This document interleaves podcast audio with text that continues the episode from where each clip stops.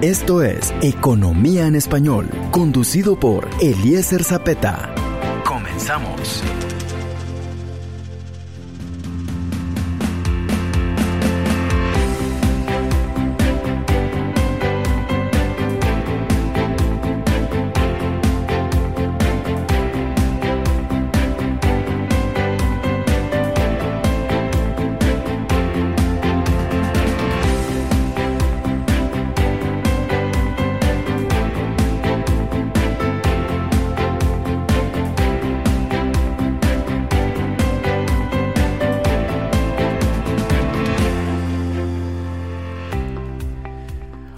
Hola mis amigos, muy buena noche. Bienvenidos a la presentación número 3 del programa Economía en Español.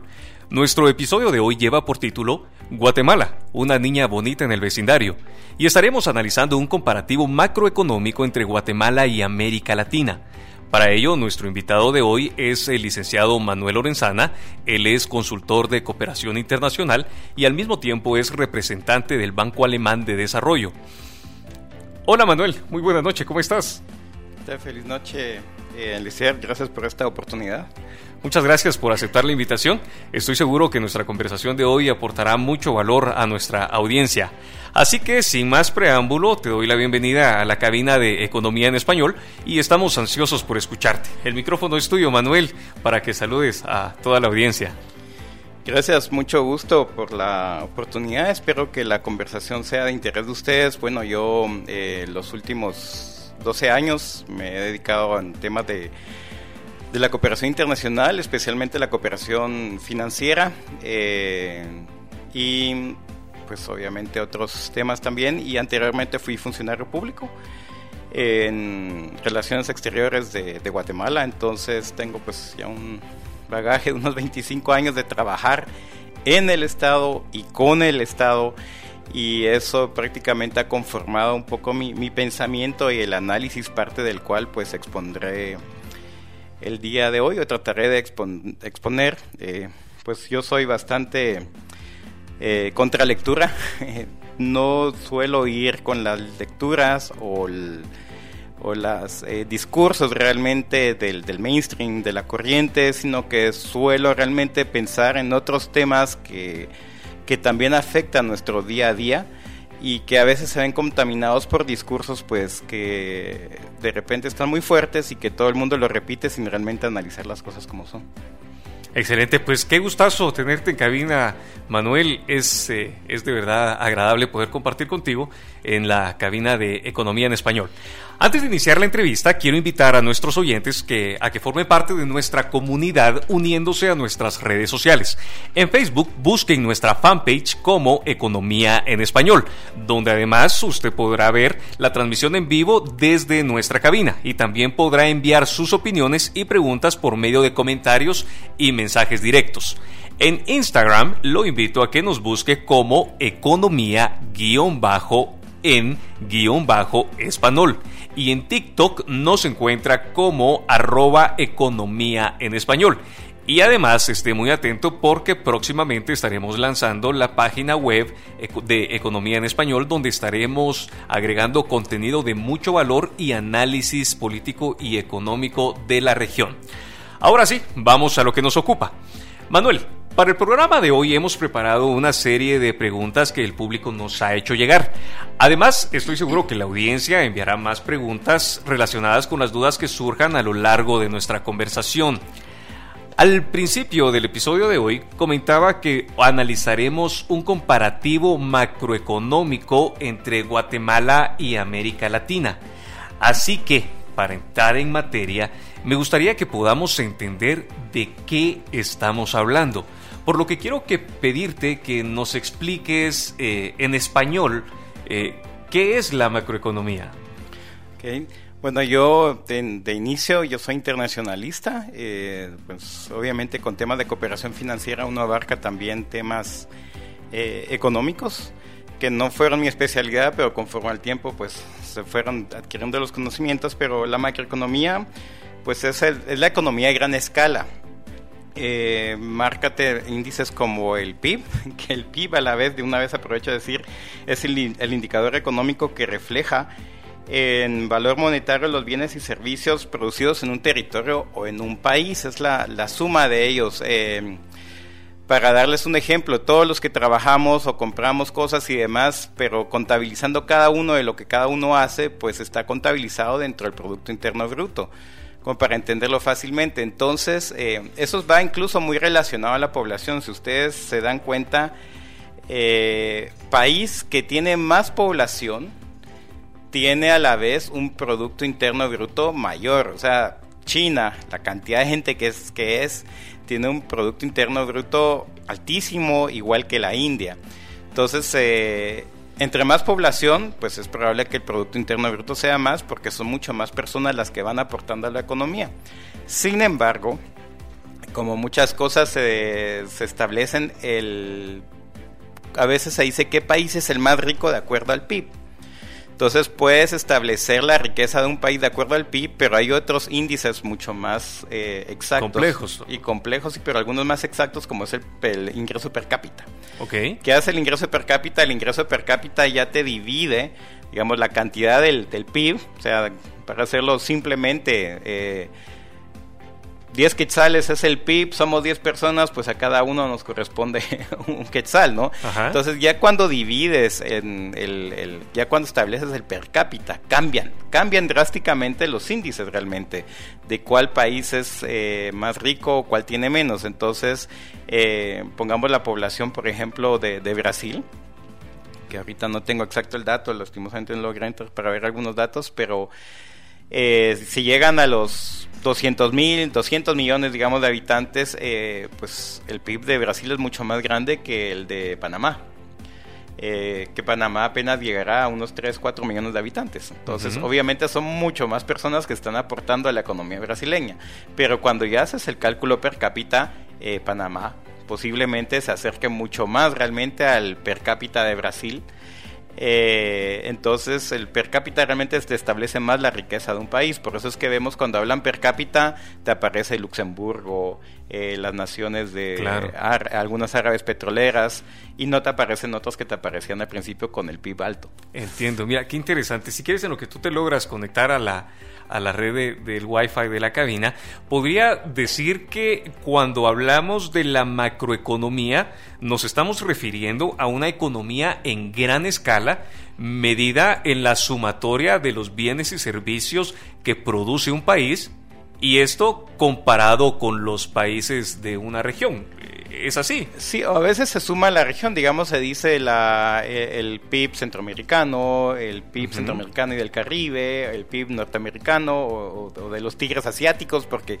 tigres asiáticos porque en conjunto eh, terminan teniendo una economía a escala bastante fuerte. Entonces son eso lo que van determinando. Entonces, y se usualmente es por un año, donde se tiene, o sea, el PIB varía año con año. Eh, como pasó ahorita con la pandemia, que casi todos los países del mundo eh, pues tuvieron un PIB negativo, de acuerdo a, los, a las sumatoras que eso da, que por cierto hay resalto Guatemala, que tuvo apenas un declive del menos 1.5. Uno de los países que menos cayó. Y tal vez con eso, pues, un poquito de la idea de la charla entro al tema de, de la macroeconomía guatemalteca, que es una macroeconomía muy estable Excelente. Con también tenemos una moneda muy estable, por supuesto que en economía hay muchos criterios, ¿no? Entonces a veces dicen sí, pero esto, aquello, lo otro, sobre todo en nuestra propia aldea, como yo llamo, cada vez que uno está en su propio país, uno encuentra como más trapitos sucios que, alguien más. Pero realmente, por eso es que me gusta a mí comparar también del lado positivo. O sea, usualmente los guatemaltecos comparamos, nos comparamos a veces con europeos, Estados Unidos, decimos es que aquí, es que sin Estados Unidos. Pero creo que tenemos que compararnos también un poco entre iguales. Claro. Y a veces eh, también incluso con los grandes. Entonces, en términos macroeconómicos, Guatemala tenido una estabilidad fenomenal que no la tenido ningún otro país en América Latina. La estabilidad de nuestra moneda igual eh, ha sido desde el Quetzal se fundó desde 1924 y desde que se fundó no ha tenido una reconvención monetaria como la ha tenido eh, Venezuela, México, Colombia que les han quitado cero de las monedas, tampoco no hemos tenido una hiperinflación como la ha tenido Nicaragua, como la ha tenido Venezuela, como la ha tenido Brasil, Argentina, qué decir de Argentina. Claro. Que incluso yo me animo a decir que, la inflación, el, eh, cuando los precios se elevan rápidamente, es peor todavía. Ahora que se habla mucho el discurso de la corrupción, yo creo que no hay un asalto a, mano armada más grande que la inflación de algunos estados, como el caso argentino, que prácticamente ahorros de tu vida que has acumulado durante 30, 40 años, al día siguiente te das cuenta que no valen nada por el pésimo manejo financiero del, Estado. La política monetaria que La política monetaria, correcto. Y aquí que en Guatemala dicen es que todo se hace mal, de más no, por lo menos hemos tenido una política monetaria muy estable y bien manejada. Excelente. Mira, a mí me gusta mucho todo, todo el mapa que nos acabas de, plantear eh, en, este primer segmento y me gusta mucho lo que has dicho porque pienso que nos da mucha tela para cortar en el, en el resto del diálogo porque hay muchas cosas que resaltan de una forma muy interesante. Pero para recapitular un poco y poder eh, llevar un poco a, nuestros oyentes eh, a entender lo que estamos hablando, me gustaría solo ir rescatando algunos puntos muy claros. En la macroeconomía dijimos que es la sumatoria de los bienes y se, es la sumatoria a gran escala de la producción de un país. Y el PIB es la sumatoria de los bienes y servicios que produce el mismo. Y esto, eh, entre otros. Por ejemplo, ¿cuál sería entre otros? No, yo digo, es, va ahí el, tema porque van varios datos. Excelente. A mí me gustaría eh, que pudiéramos hablar un poco acerca de eh, el PIB de Guatemala. Ya, ya hablamos, ya nos diste un mapa muy general y realmente visto en una perspectiva comparativa no estamos tan mal. Y de hecho, eh, en base, eh, este tema es en base a alguna conversación que tú y yo tuvimos eh, hace algún tiempo en el banco. Y me gustó el nombre como Guatemala, una niña bonita en el vecindario. Porque realmente, si lo vemos en perspectiva, Guatemala no está tan mal en los números macroeconómicos pero si lo vemos todo dentro, como dijiste hace un momento, los trapitos sucios, pues siempre hay más cuando los estás eh, esculcando dentro de casa. No, y más aún cuando no tenemos conocimiento de nosotros mismos. Eh, Guatemala, nuestro, tenemos vecinos gigantescos. Yo no digo que Guatemala sea pequeña, porque somos un país promedio. Eh, somos un país, si nos ponemos en Europa, en el mapa vamos a destacar realmente. Claro porque por si algunos oyentes no lo saben, realmente los mapas de hoy están hechos que el norte está inflado y el sur está disminuido. Hay una página web muy interesante, cuál es el tamaño de tu país, y tú pones Guatemala y lo vas poniendo cada vez más al norte, Guatemala se va volviendo un país inmenso. Entonces, eh, Guatemala pues es casi el tamaño de Portugal, y Portugal es muy visible realmente en el mapa. Pero tenemos vecinos gigantescos, que sí son territorialmente enormes, México, Colombia, Estados Unidos.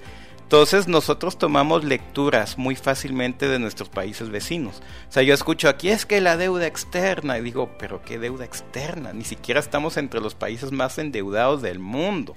Ese tema de la deuda externa me gustaría que lo podamos conversar, pero ahora tenemos que irnos a un corte. Vamos al corte, pero al regresar me gustaría que podamos ampliar un poco más acerca de nuestros vecinos y por qué tenemos vecinos gigantescos y también que hablemos de la relación deuda pública PIB. Pero nos tenemos que ir a un corte. Entonces, eh, cuando volvamos, seguimos conversando.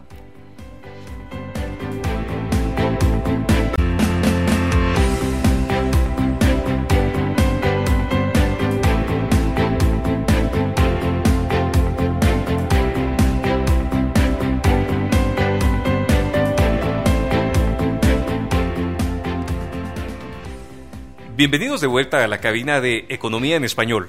Nuestro episodio de hoy lleva por título Guatemala, una niña bonita en el vecindario, y estamos analizando un comparativo macroeconómico entre Guatemala y América Latina. Para ello estamos conversando hoy con el licenciado Manuel Lorenzana y antes del corte, Manuel, conversábamos acerca de los gigantes vecinos que tenemos cómo Guatemala, visto en una perspectiva macroeconómica, tiene una buena proyección y además de eso queríamos abordar un poco acerca del el indicador deuda PIB de Guatemala. Entonces, eh, estábamos hablando acerca de nuestros vecinos y lo último que nos dijiste fue que nuestros vecinos son gigantes y hablábamos de Colombia, de Estados Unidos y de México, por ejemplo.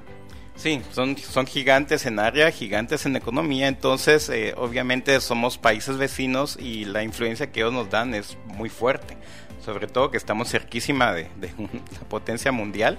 Claro. Entonces, eh, junto a esto de la televisión y demás, comenzamos a tener discursos que mm, asumimos que son nuestros, pero no son nuestros. Yo ¿A qué te refieres con eso? ¿De que son nuestros pero no son nuestros? No, eh, que, de, que no son nuestros eh, y no conocemos, digamos, a los nuestros, a veces no me expresé mal. Eh, creo que tiene que ver un poquito con el valor de con nuestra autoestima como guatemaltecos. Nacional, el autoestima nacional. Sí, o sea, últimamente alguien nos metió datos de Haití, que estamos como Haití y prácticamente decimos es que estamos igual que Haití y lo generalizamos si no estoy mal, creo que son dos datos específicos donde Guatemala y Haití están muy similares. Pero no hay una comparación entre Guatemala y Haití como, como condición país realmente. A tal punto que a veces se llega a hablar de Estado fallido, yo no comparto lo del Estado fallido, sí comparto que hay instituciones débiles que deben de mejorarse dentro de una democracia joven como la que tenemos, pero hay muchos discursos demasiado negativos porque nosotros mismos no conocemos, uno, lo positivo y segundo, no lo vendemos. Eh, si vendiéramos al mundo nuestra estabilidad monetaria, nuestra macroeconomía, eh, nos ayudaría muchísimo realmente en el tema, digamos, si argentinos supieran realmente la estabilidad del país, que por sí algunos cuando vienen aquí es lo que más aprecian realmente, la estabilidad económica que tienen, claro. pero si lo supieran más, posiblemente habrían más inversiones, fue prácticamente algo como hizo Suiza, o sea, Suiza siendo un país pequeño, muy pequeño, eh, también rodeado de grandes desde el término de, escala europea, comenzó a vender su estabilidad monetaria, comenzó a vender de que ellos no tenían conflictos, su neutralidad, etcétera, y comenzó a traer muchísimos capitales, eh, y eso ayudó muchísimo a la economía suiza. Entonces creo que el guatemalteco nos hace falta también vender el, país, eh, y, pero ¿cómo podemos venderlo? Conociendo también la realidad de nuestra condición. la negativa creo yo que casi todos la tienen en la punta de la lengua, pero las positivas nos hacen falta mucho conocerlas realmente, que las hay, hay muchas.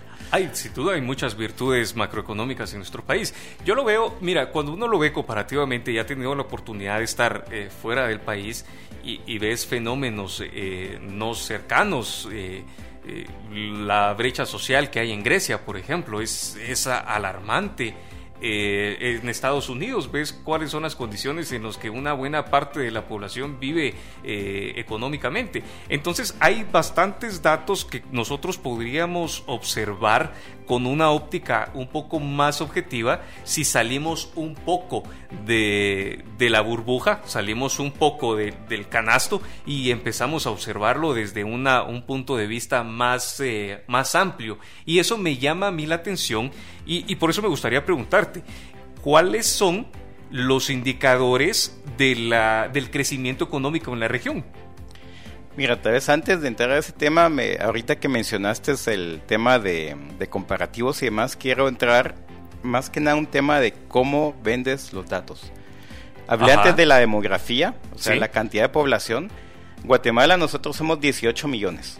Tenemos una población muy alta realmente, muy alta en promedio, en promedio centroamericano incluso, y a nivel mundial también estamos, pues, no somos de los más poblados, pero estamos intermedio nosotros podríamos explotar esa demografía, que es lo que hace Bangladesh, que es un país muy pobre, realmente muy pobre, pero son una gran cantidad. Entonces ellos dicen somos muchos. Entonces a nivel mercado, a nivel consumo, pues comienzan a vender algo. Y uno dice, pero ¿por cómo vamos a vender algo en un país pobre? Que yo creo que ese es otro problema en Guatemala. Nos vendemos como país pobre. No somos un país pobre, tenemos pobreza. Y ese es un punto muy importante porque te mencioné antes, somos 18, 16 millones de, habitantes de acuerdo al último censo y aproximándolo un poquito más, pero nuestra población es la sumatoria de Costa Rica y de Panamá. O sea, la mitad de nuestra población, perdón, es la sumatoria casi de la de Costa Rica y Panamá. Países que son reconocidos como países que están bien, eh, países de, de, clase media alta, etcétera. Pero si vendemos ese número, prácticamente eso significa que la mitad de la población guatemalteca tiene el mismo o más poder adquisitivo que Panamá y Costa Rica junta. si asumimos que el 50% de la población es pobre. Claro. Entonces realmente deberíamos de vender esos números en decirle a un inversor, mire, usted está invirtiendo en Costa Rica y en Panamá. Aquí tenemos la población en conjunto de los dos y la misma y más cantidad en riqueza que esos países. Pero nos vendemos realmente como país pobre. Entonces, y realmente los niveles de pobreza de Guatemala eh, no difieran muchas veces también de algunos vecinos nuestros. Claro. Que no se venden de esa manera. Entonces, de hecho, el, Banco Mundial nos, nos cataloga a nosotros como un país de renta media. De una renta media. Correcto, que ahí entra, digamos, el factor que nosotros manejamos, el tema de, de los préstamos. O sea, Guatemala es un país eh, realmente elegible para mucha cantidad de préstamos y nosotros mismos como población y clase política también nos oponemos al tema de los préstamos. Y para mí realmente hay muchos críticos de ellos, lo sonarán extraño, pero yo creo que los préstamos también son la base del progreso.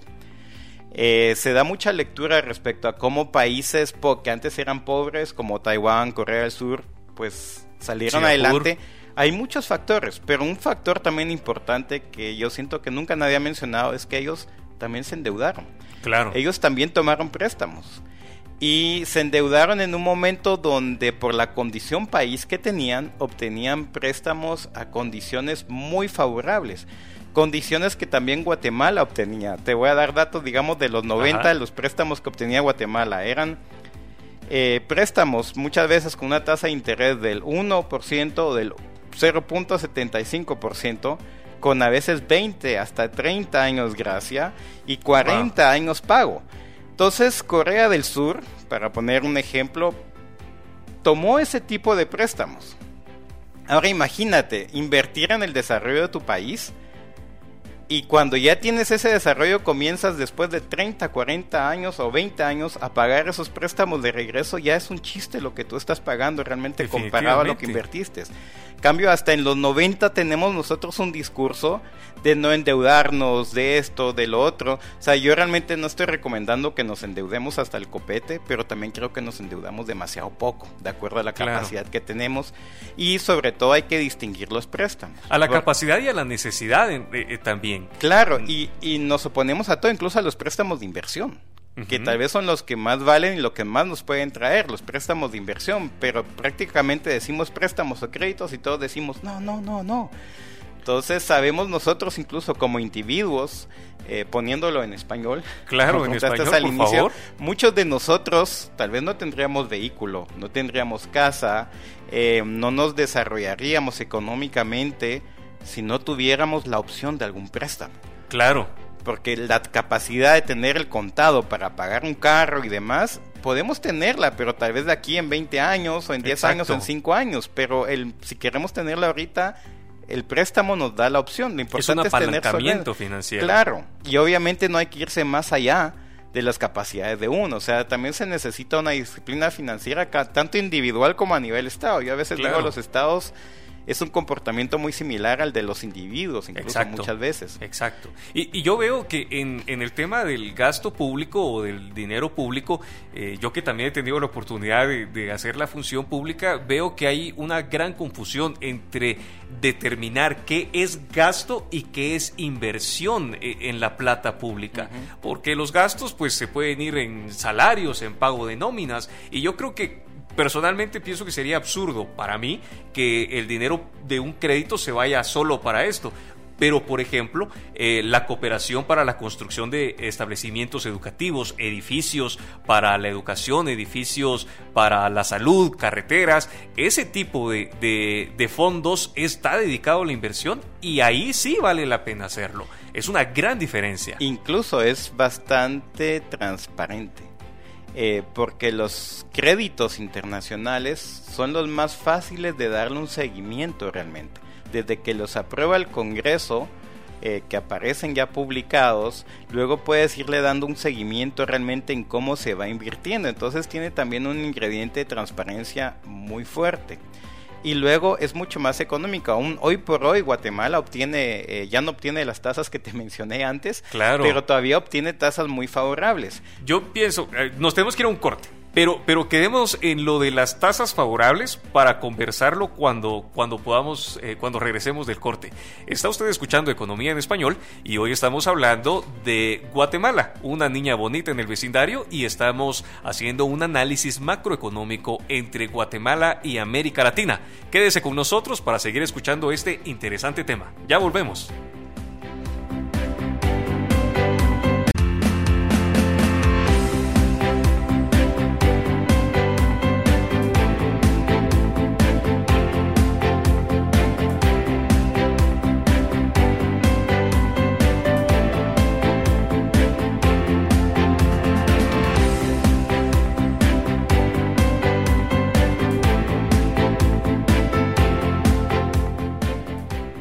Bienvenidos de vuelta a la cabina de Economía en Español. Nuestro episodio de hoy lleva por título Guatemala, una niña bonita en el vecindario, y estamos analizando un comparativo macroeconómico entre Guatemala y América Latina. Realmente estoy fascinado en la cabina de hoy, Manuel, porque em, me encanta tu experiencia, las conversaciones que hemos tenido en relación a la economía y la macroeconomía, he aprendido mucho y estoy seguro que nuestra audiencia la está pasando muy bien también escuchando acerca de los datos macroeconómicos de Guatemala, porque realmente, como lo hablábamos fuera del aire, mediáticamente a veces se manejan mal los datos, se maneja mal la información. Y de hecho tú lo dijiste en el primer segmento, que tiene mucho que ver cómo se venden los datos. Y Guatemala realmente no es una niña fea y sucia. Guatemala es una niña que está bonita y es parte del vecindario y nosotros estamos en ella. Para recapitular un poco de lo que hablamos en el segundo segmento, estábamos conversando acerca de la necesidad del el crédito para un país. Hablamos acerca del el gasto público y de la inversión pública. Y me gusta mucho la analogía que tú utilizaste de decir que, por ejemplo, como ciudadanos, como personas comunes, generalmente es difícil que podamos adquirir un bien o una propiedad si nosotros no tenemos el poder adquisitivo para hacerlo. Y por esa razón también es muy lógico pensar que un país como el nuestro, que tiene una capacidad de viabilidad para ser, para ser seleccionado a buenas tasas de interés de crédito, entonces, es muy obvio que consideremos, adquiramos crédito para inversión pública. ¿Estoy bien o recapitulé un poco eh, enredado? no, no vamos bien. Entonces, eh, retomando, digamos, hay organismos internacionales, Banco Mundial, BID, que ofrecen créditos eh, a tasas muy favorables para Guatemala. Bueno, tu casa, el Banco de Alemania. También, sí, el Banco KfW, y pasan a veces 3, 4 años en el Congreso y finalmente se aprueban o no se aprobaron. Entonces, eh, como hablábamos fuera del aire, realmente las instituciones del país necesitan realmente capital. Entonces, ¿qué pasa cuando no se aprueban eh, préstamos con deudas soberanas, deudas soberanas que ha sido aprobada por el Congreso?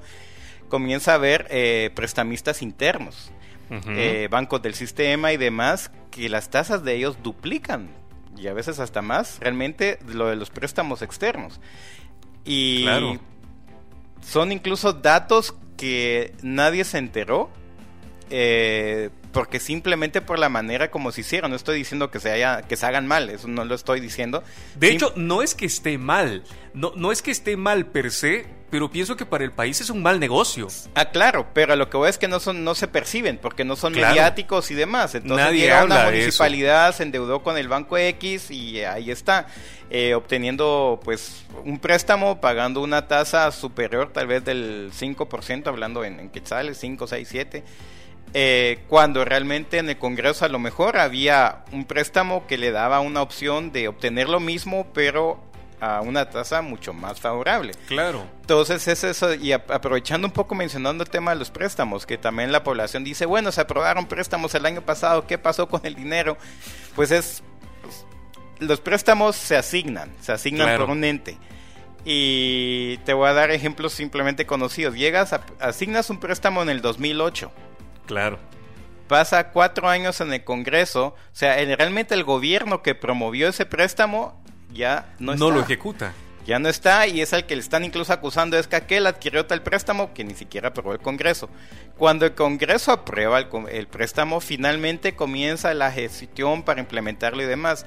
Muy probablemente en el periodo en que se aprobó el préstamo, esa administración tampoco la va a ejecutar. Claro. Entonces, finalmente, quien termina ejecutando y llevándose a veces los elogios de lo que se inaugura y demás, es la, es la administración que ni pidió el préstamo, es la administración que ni aprobó el préstamo, sino que es la administración que se benefició por la ejecución Exacto. finalmente del préstamo. Entonces, creo que eso es imposible, eh, importante manifestarlo. Incluso hay una página web del, del Ministerio de Finanzas eh, relativamente nueva donde uno puede ver realmente el avance de los préstamos. Pero ahorita me vino a la mente algo que mencionaste respecto a los datos, cómo se venden.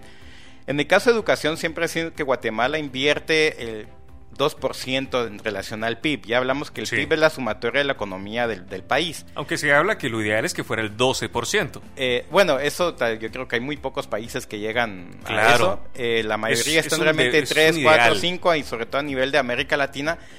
Pero a lo que voy es que ese dato sí nos puede matar. Pero si lo ponemos, ahí voy, cómo se venden los datos a nivel presupuesto general Claro. de la nación. La educación equivale al 15-20% del presupuesto. Prácticamente desde que se firmó la paz en Guatemala, el sector educación ha sido el que más asignaciones ha recibido, tanto priorizado por el Ejecutivo como por el Congreso. Entonces estamos Claro. hablando prácticamente de un 15 al 20% del presupuesto general de la nación. De hecho, Manuel, te voy a interrumpir porque yo tengo acá una gráfica muy interesante y para la proyección del 2022, el presupuesto para el Ministerio de Educación, eh, en la proyección que está del presupuesto general de ingresos y egresos de la nación, es de 20.608 millones de quetzales. Es, está muy bien, hoy una buena proyección de crecimiento. No, claro, es, es altísimo y ahí hay otro factor más, que también de nuevo hay que ver cómo analiza uno de los temas. Dicen, pero es muy poco de inversión.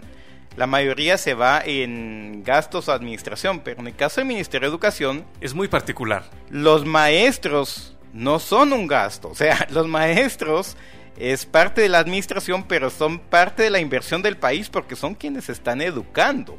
Entonces, realmente en el caso de educación, eh, préstamo de inversión, que muchas veces se entiende como infraestructura o algo tangible, prácticamente es también pagarle a los maestros, también Claro. termina siendo eh, inversión. Pero mm, al punto que yo quería llegar también hablando de los datos macroeconómicos es que Guatemala tiene presupuesto, de acuerdo a datos del Banco Mundial, yo creo que hace unos tres años, no sé cómo estará ahorita, tiene el presupuesto general de la nación más pequeño del mundo en relación al PIB. ¿Cuál es la conclusión de esa para mí? Sobre todo ahorita con este discurso que hay, prácticamente uno dice cualquier cosa, todo el mundo dice corrupción. Desde mi punto de vista, en Guatemala podría haber cero corrupción y de todas maneras el dinero no va a alcanzar porque el Estado, el presupuesto del Estado es muy pequeño. Y Honduras, si no estoy mal, en cantidad, creo que tiene el mismo presupuesto que el que tenemos nosotros teniendo ellos la mitad de la población que tenemos nosotros. Wow. Entonces realmente a veces hay que ver esas mediciones. Por eso Claro. oponernos, o sea, yo creo que como ciudadanos tenemos que fiscalizar y controlar el presupuesto, pero no oponernos a él porque nos termina afectando a, nosotros, nosotros. mismos. Sabes, de hecho, a mí me llama mucho la atención esto que estás diciendo, porque pienso que si Honduras tiene un, eh, un, un presupuesto igual o similar al de Guatemala con la mitad de la población, significa que el costo per cápita es mayor allá y es menor acá En relación al presupuesto. en relación al presupuesto. Y eso pues, pues nos queda claro. Ahora, si nosotros, volviendo un poco a, lo que estamos hablando de los créditos y del presupuesto, si nosotros decidiéramos también, primero nos oponemos al incremento del presupuesto y en segundo lugar nos oponemos a, los créditos con la cooperación internacional, hay una gran brecha entre la recaudación tributaria y el presupuesto o, la proyección del presupuesto. Porque para entender esto, yo quiero que entendamos también que un presupuesto no es nada más y nada menos que la expresión numérica de un plan. es, esto lo que yo pretendo hacer, es este, mi, estos son mis proyectos no para estamos este hablando de efectivo. Pero no estamos hablando que tenemos ese dinero, o sea, esto quiero hacer y esto me cuesta en dinero o esta es la cantidad de dinero que necesito y pero en realidad lo que tengo es el 30, 40, 50% de ese monto, por lo tanto, para poder proyectarme a que lo voy a hacer, voy a necesitar la deuda pública. Esto es como nos sucede a nosotros con cualquier adquisición, como estábamos hablando también en otro segmento. Claro, así es. Incluso a veces nos sorprendemos cuando escuchamos que, Japón es uno de los países más endeudados del mundo, Estados Unidos o demás. Incluso, sorprendentemente, Guatemala, a pesar de tener un ingreso de impuestos a nivel cuota latinoamericano muy bajo, más de la mitad de nuestro presupuesto se financia con los impuestos nacionales. Más de la mitad. Más de la mitad del, presupuesto. En Costa Rica tengo entendido que más de la, o sea, el presupuesto se financia más con deuda, deuda pública. Wow. Entonces eh, hay números que a veces uno dice, wow, ¿y esto cómo está? Y demás. Luego hay otros factores que también hay que ver. El caso del UCI, que no es un impuesto nada menospreciable realmente, sobre todo en la metrópoli, no se contabiliza dentro de la recaudación porque a nivel mundial la mayoría de recaudaciones se contabilizan lo que recauda, el gobierno central. Y el UCI, boleto de ornato y otro tipo de impuestos no se contabilizan dentro del eh, lo que no es dentro del impuesto central. En cambio en Costa Rica, por ejemplo, el UCI sí lo recauda el fisco, o sea, el, central lo centraliza y luego lo reparte, entonces lo contabilizan dentro de la cuota impositiva. Claro, sí está contemplado dentro de la recaudación fiscal del Entonces, aquí en Guatemala hay muchos impuestos del poder local, las municipalidades que no están siendo contabilizadas dentro del tema central. Igual que la educación.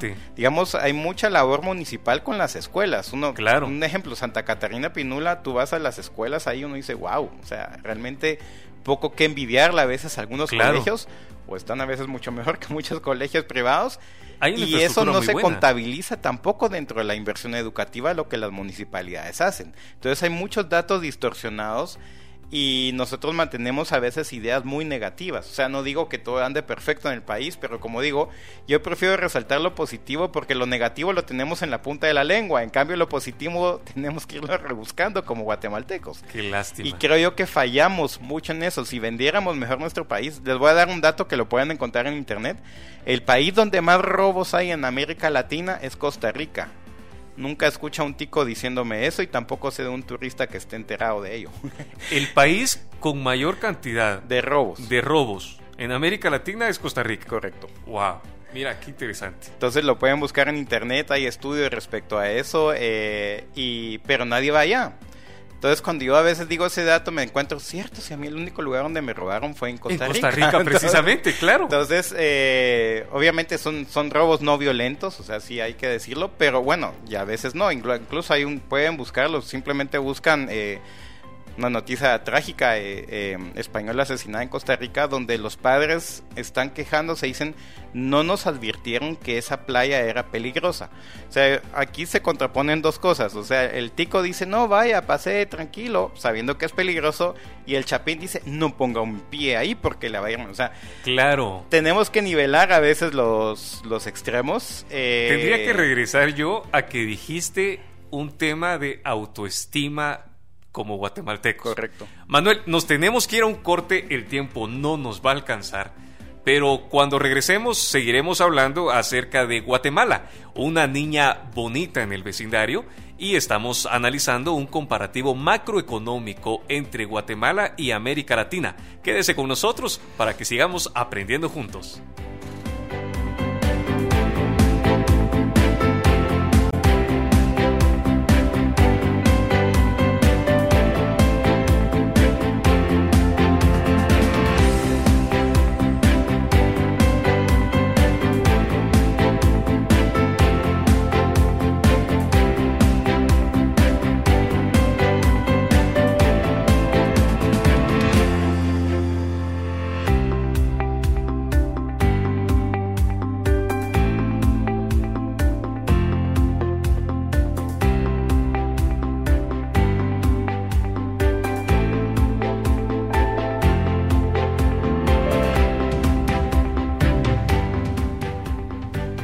Amigos, bienvenidos de vuelta a la cabina de Economía en Español. Nuestro episodio de hoy lleva por título Guatemala, una niña bonita en el vecindario. Y este tema, Manuel, está muy pero muy interesante. Y para quienes se están incorporando a la audiencia, quiero contarles que nuestro invitado de hoy es el licenciado Manuel Lorenzana. Manuel es un consultor de cooperación internacional y al mismo tiempo es representante para Guatemala del Banco Alemán de Desarrollo.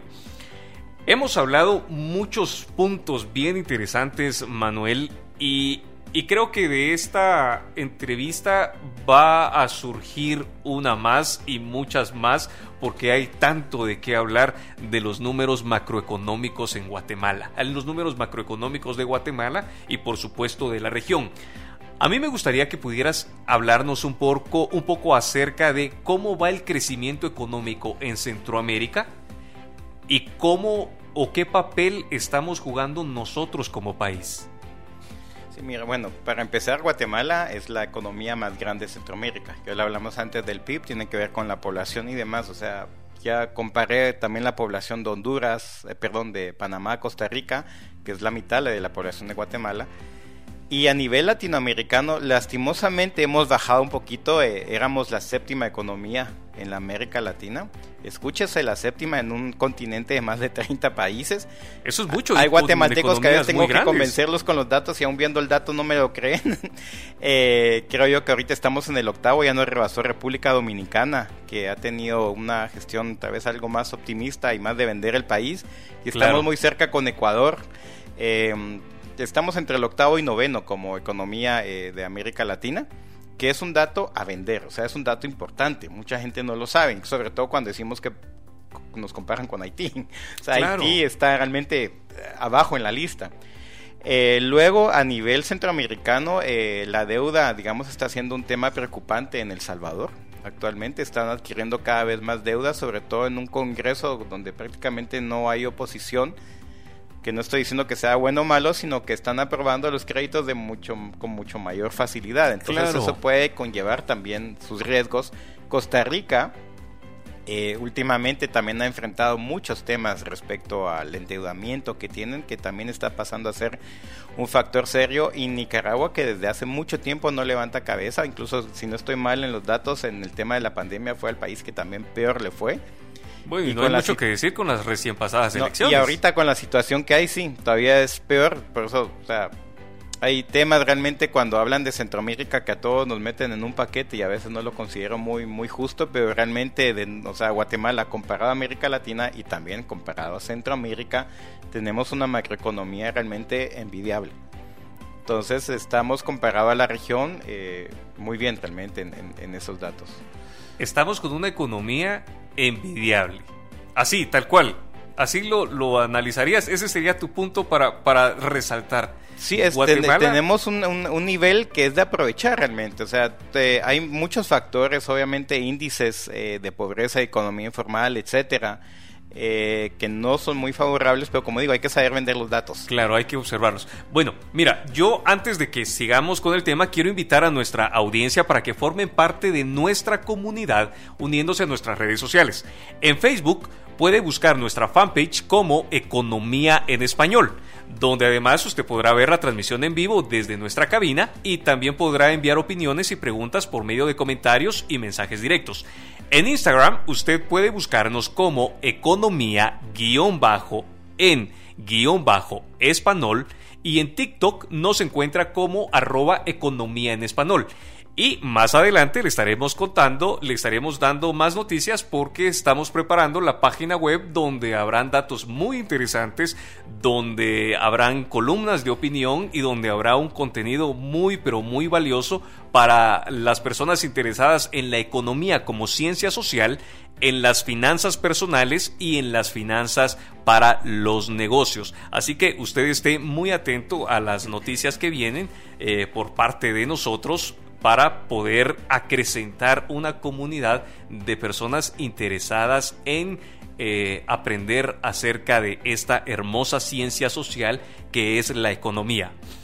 Ahora, Manuel, Me encanta lo que has dicho, me gustan los datos, este es un tema que a los dos nos apasiona y estoy recibiendo mensajes al número de la cabina y mensajes a mi WhatsApp personal donde me están comentando que el programa está muy interesante. Pero a mí me gustaría irme como un poco a, a un punto crítico o una pregunta un poco polémica.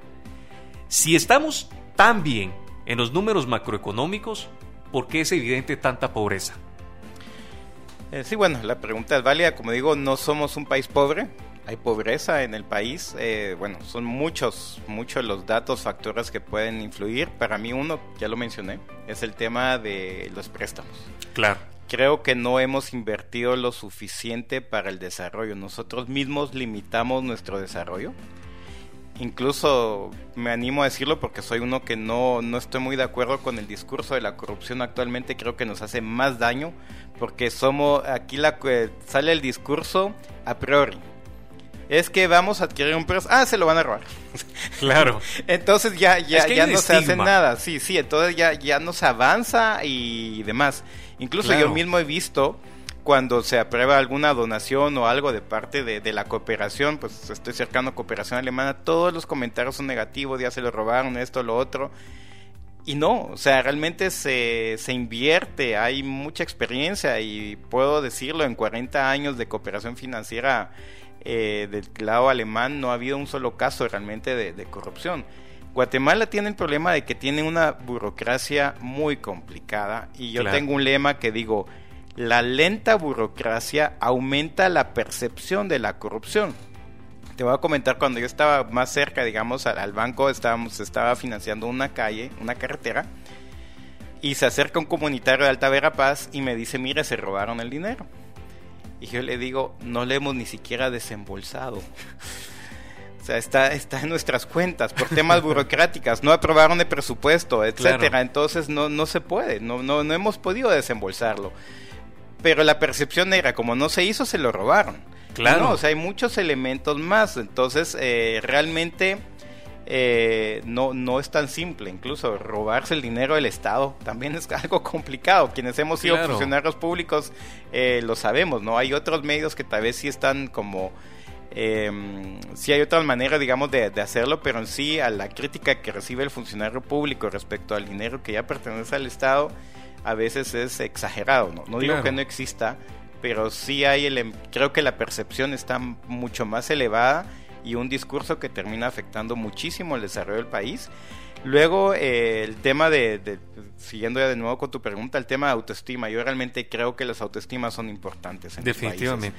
Nos vendemos mal, mal muy, mal, no resaltamos lo positivo. Eh, simplemente es, eh, es algo igual como amistades y demás si nos vendemos mal. O sea, yo en mi currículum no voy a escribir, eh, hablo inglés más o menos, eh, un montón, tengo falta de ortografía al escribir español, tengo miedo a hablar en público, mi maestría la saqué raspadita. No, o sea, nosotros nos pintamos inglés bien, Español, idioma materno. Eh, maestría en fulano, en, en tal y tal y en tal otro. ¿Qué notas saqué? No puse. Hay detallitos que se omiten y no está mal.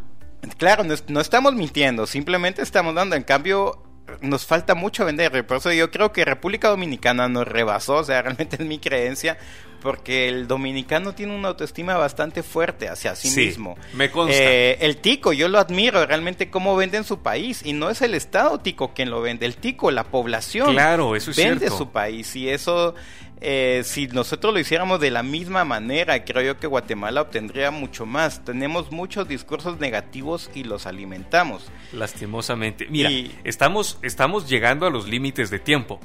A mí me gustaría que pudiéramos eh, observar cuáles son los mercados a los que América Latina le está apostando para poder ir teniendo un mapa más claro y luego poder concluir en a qué mercado debería apostarle Guatemala.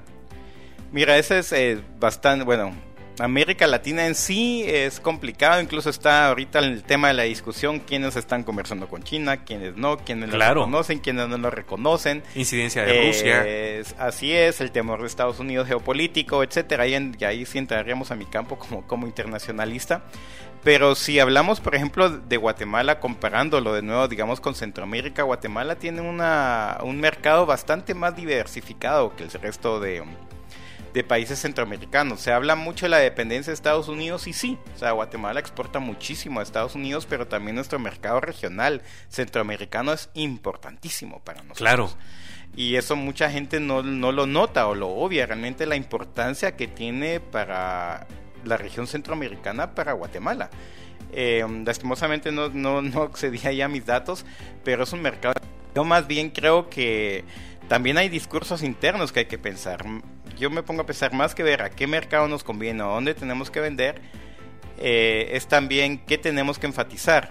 Hablamos mucho aquí del tema de la tierra incluso hay muchas personas que a veces también europeos o norteamericanos que apoyan ese tipo de discursos, pero ellos mismos saben que la tierra no les llevó la riqueza, fue la industrialización. Exacto. Entonces creo yo que también es un tema de, chips, insistimos mucho en el tema de la tierra, eh, la tierra no nos va a sacar del estado que estamos. Claro. Es realmente la inversión, primero también la inversión en el país, es algo importantísimo. Que confiemos en el país, que invirtamos en el país y también que aportemos a que otros de afuera confíen en lo mismo. Claro. A mí me llama la atención lo que hablaste de la tierra, el discurso de la tierra y cómo algunas organizaciones internacionales inciden en el tema de la tierra, pero comparativamente en el costo per cápita, Guatemala tiene un costo de tierra más alto que otros países, incluso Estados Unidos. Pero mira, nos están cortando ya del espacio. ¿A qué deberíamos apostarle como guatemaltecos y como país a dónde debería apostar Guatemala? Wow, vaya pregunta tan compleja.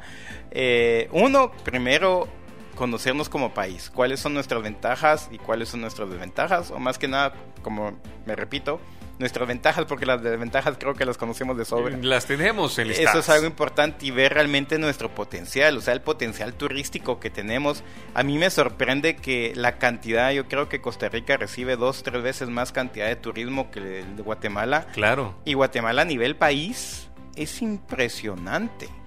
En la infraestructura, eh, en, todo, mira la, historia, eh, la gente, o sea, la cantidad de idiomas que se hablan, tenemos arqueología, tenemos jungla, viajamos eh, selva, perdón, tenemos bosques, tenemos ríos, viajamos apenas 30, 40 minutos, cambia el clima, cambia la gente, cambia la vestimenta, cambian los idiomas.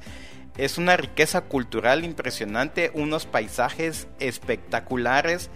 Eh, realmente hay mucho que aportar y también hay mucha capacidad que nosotros mismos como guatemalteco no reconocemos. Entonces yo sí creo que la autoestima es algo primordial un ejemplo que yo siempre doy, yo puedo tener el hijo más inteligente del mundo, con el consciente intelectual más alto que jamás haya existido. Pero si yo lo educo diciéndole que es un estúpido desde que es niño, eso será. Eso será. O sea, de nada le sirvió realmente lo demás. En cambio, puedo tener a un hijo que tal vez no tenga ese consciente intelectual tan alto, esa inteligente, pero le digo, tú eres el mejor, ve para adelante, eres capaz, puedes seguir adelante wow, de repente logra cosas que uno no se imaginó. Definitivamente. Entonces, eso es un factor importante y creo que muchas naciones lo han demostrado. O sea, el, en película lo vemos, por ejemplo, Estados Unidos. El gringo dice yo puedo, esto, lo otro. Hace poco sacaron incluso una película de Ford versus Ferrari, creo yo, como la Ford alcanzó, pues no, yo también puedo hacer eso. Entonces la autoestima, los coreanos del sur son muy similares. La forma como se vende México, no, por algo México tiene un turismo espectacular. Entonces creo yo que son temas importantes realmente que tenemos que destacar, no, no dejar la realidad a un lado, porque sí tenemos que superarla, pero sí subir un poco nuestra autoestima, vender mejor el país, vendernos mejores a nosotros mismos, porque a la larga Guatemala eres tú, soy yo. Claro. Entonces Parece cliché, pero es cierto. No, es así. es así. Yo creo que tenemos que apostarnos a nosotros mismos y, esto nos llevará a una nación mucho más grande de lo que ya somos, pero no nos la hemos terminado de creer. Manuel, me encantó tenerte en la cabina de Economía en Español. Te dejo abierta la invitación para una próxima ocasión porque creo que el tiempo no nos alcanzó para todo lo que teníamos que conversar. Mis amigos, quiero agradecerles a ustedes la audiencia a este espacio radial donde analizamos la economía como ciencia social y también analizamos las finanzas personales y las finanzas corporativas. Los invito para que el próximo martes nos escuchen siempre a las 7 de la noche a través de Radio Infinita en la frecuencia 100 FM. También quiero invitarlos a que formen parte de nuestra comunidad uniéndose a nuestras redes sociales. En Facebook busque nuestra fanpage como Economía en Español.